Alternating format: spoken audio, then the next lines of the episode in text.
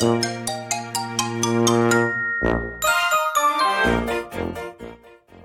やとすみおの Survival Life in Canada 皆さんこんにちは。さやとすみおのサバイバルライフ in カナダです。バンクーバーに住むすみおと、シアトルに住むさやが北米でうまく生き抜く方法をシェアするラジオです。こんにちは。こんにちは。オープニング変わりましたね。オープニング変わりました。シアトル在住です。いい感じじゃないですか。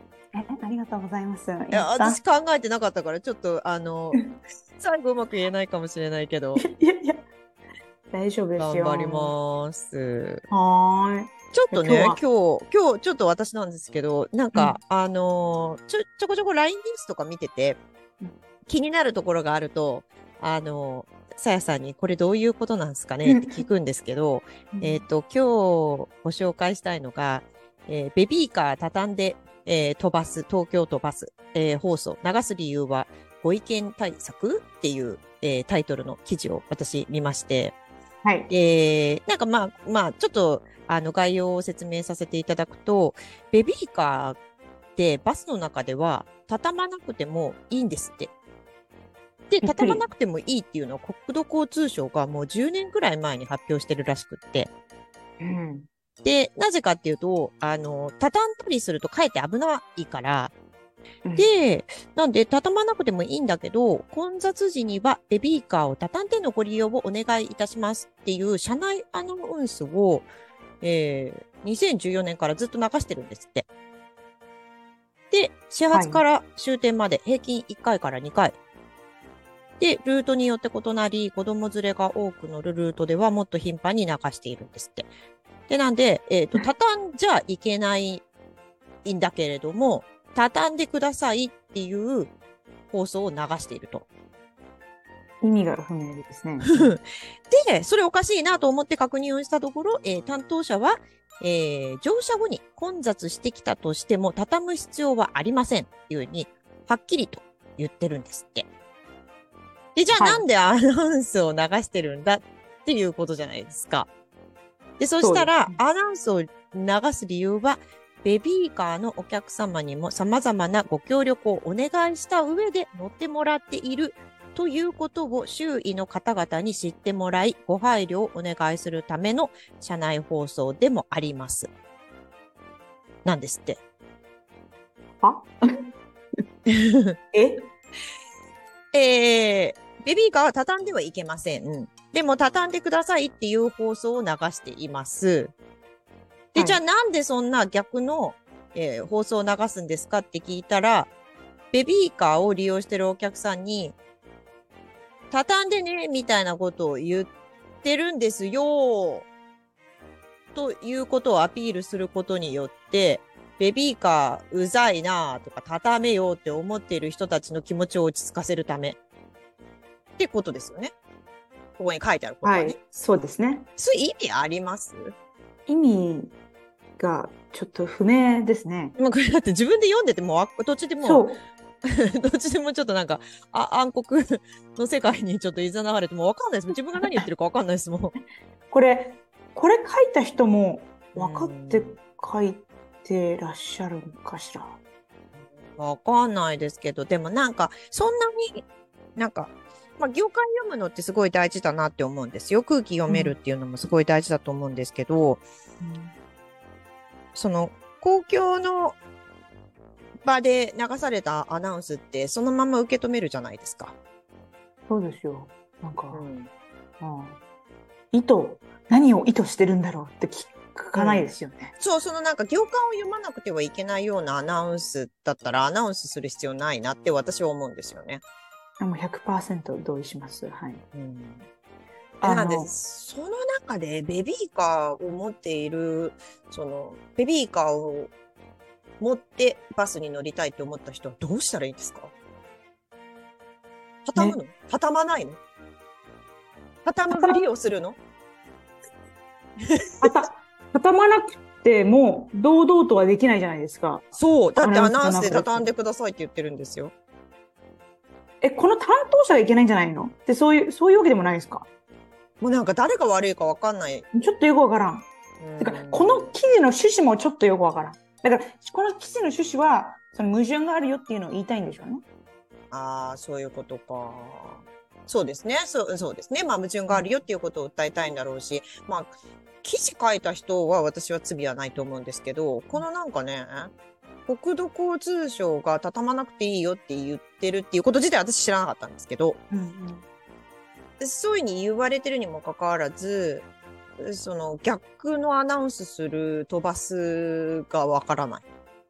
うん、私もわかんない。でもなんか、これを書いて、何を伝えたいのかなっていうのは私は思うんですよ。ここの書いた人が。なるほどね。なるほどね。だから私たち今今今混乱してるじゃないですか。え、でもこの人も混乱しちゃったんじゃないですか？えこの人なんか混乱って、どうい ちょっと自分でも何書いてるかわかんないってなってんじゃないですか？あ、そっか。で、私は、私はそれ、私たちはそれを読んで、ええ私も私たちもわかんなくなってる。そうみんなわかんない。あれ、まあ、まあ、それほど、ちょっとよくわかんないってことですよね。あの、なんか、都交通局。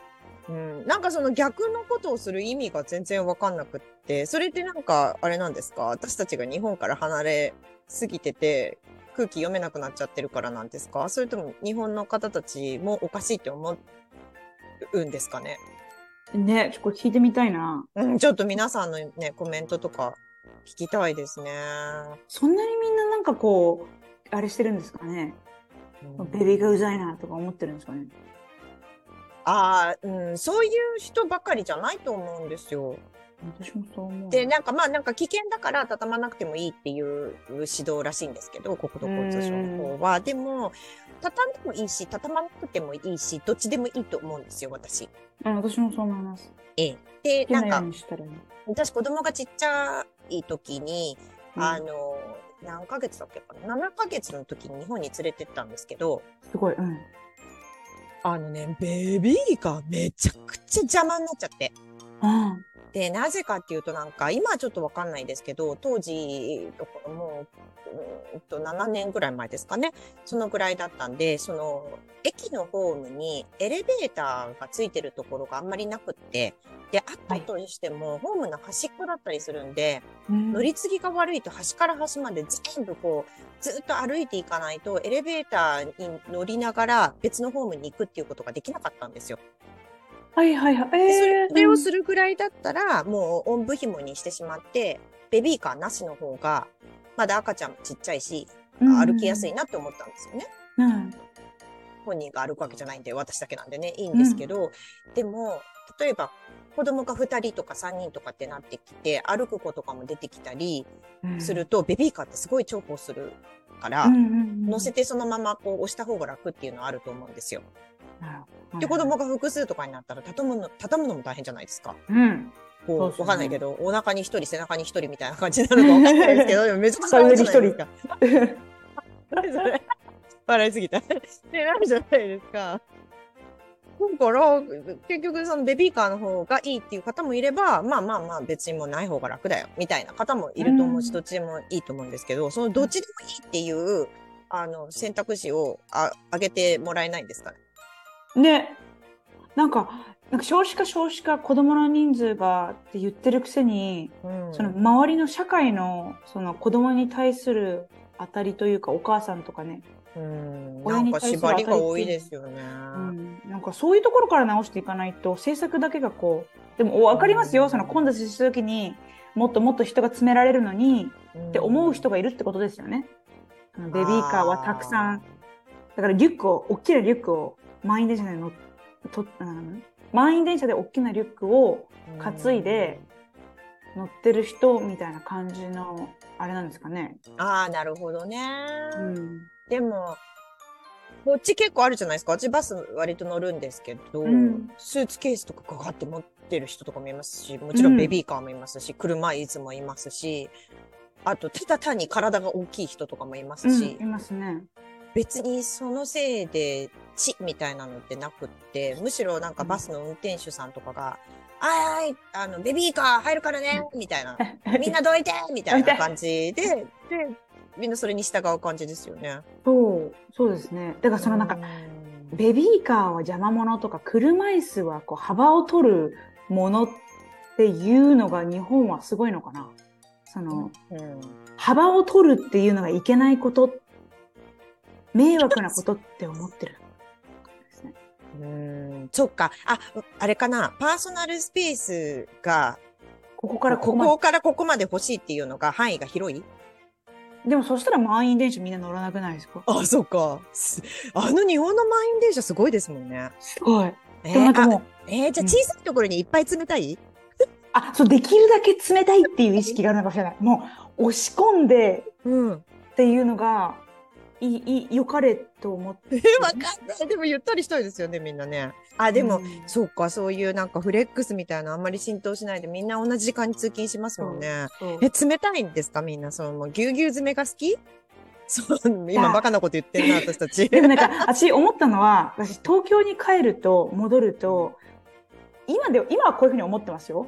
だけど、本当に実際、ずーっと、あの、歩いて、うん通勤して、うん、あんまり心地いい靴履いてないまま、うん1万歩とか歩かなきゃいけなくて、うん、めっちゃ疲れた時に、電車に乗ります。で、もう早く家に帰りたい。うん、満員電車です。とりあえず乗ります。うん、40分間、30分間、突っ立ってます。うん、イライラします。心が廃れるんですよ。そっか。みんなでもなんか行き急いでません？そうなの、急いでんのみんな。なんで？でも、急いあーあとで、あれか。都会に人口が集まりすぎっていうのもあるんですかね。それもあると思う。うん。人がやっぱり多いから、あ、でもね、仕事が集まるところだからしょうがないのか。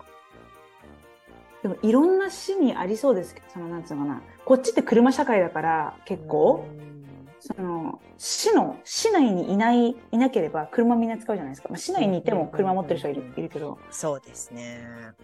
だけど、ああ、でもあと土地の問題か。ひ狭いですもんね、日本はね。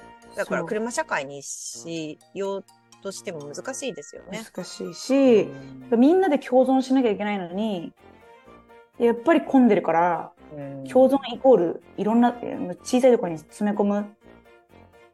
で、なんかせベビーカーは1人分、2人分、3人分取る。うん迷惑だっていう感覚になるんですかね。でもなんかみんなちょっと心がギスギスしてますね。してますね。どんどん、どんどんどんどんこういうの出てくるなと思いますけど。そうですね。幸せ、なんか私、東京にいて、せわしく結構、あの、すると、やっぱ心廃れちゃうのがわかりあまあ、でもわかります。それ。私も出張で日本行くといろんなとこ行きますけど、やっぱり東京の時は、東京にいる時はちょっと緊張感があるっていうか、す。うん、そうそうそうそう。電車も乗れそうだったら走ってこれ捕まえられるやつを捕まえちゃおうって思ったりとそうそうそうか。そう。意識がやっぱりこう便利とか早くとか効率よくとかすね。並ぶのめんどくさいとかね。あともう疲れてるからもうみんな。ああ、そうですね。夜とか特に。ああ、やっぱり東京の人は癒しが必要だな。そうですね。みんなで一緒になんかこう温泉とか行くツアーとかないですかね。飛ばすに乗って？ちょっとバスに乗って。で、うん。今日はもう目的地は変わりますみたいなそしたらまたベビーカー畳めばいいんだか畳まなくてもいいのかがわからないっていう。意味ない。じゃないですか。迷宮入りいやでもなんか人に優しくなるね社会になってほしいなと思いますが、ね、本当ですよね。うん、うん。私たちもねこう自分の周りを見て困っている人がいたらうん。こう笑顔で「どうぞ」って言えるようなね。ね、ちょっと東京に行った時もそういうふうに心がけます、次から。そうそうですね。というわけで、今回も最後までお付き合いいただきありがとうございます。さやとすみおのサバイバルライフ in カナダ。法廷通訳と私立高校専門留学エージェントのさやと学校スタッフのすみおがお送りしました。お便りやお問い合わせ先は概要欄をご覧ください。また次回お会いしましょう。バイバイ。バイバーン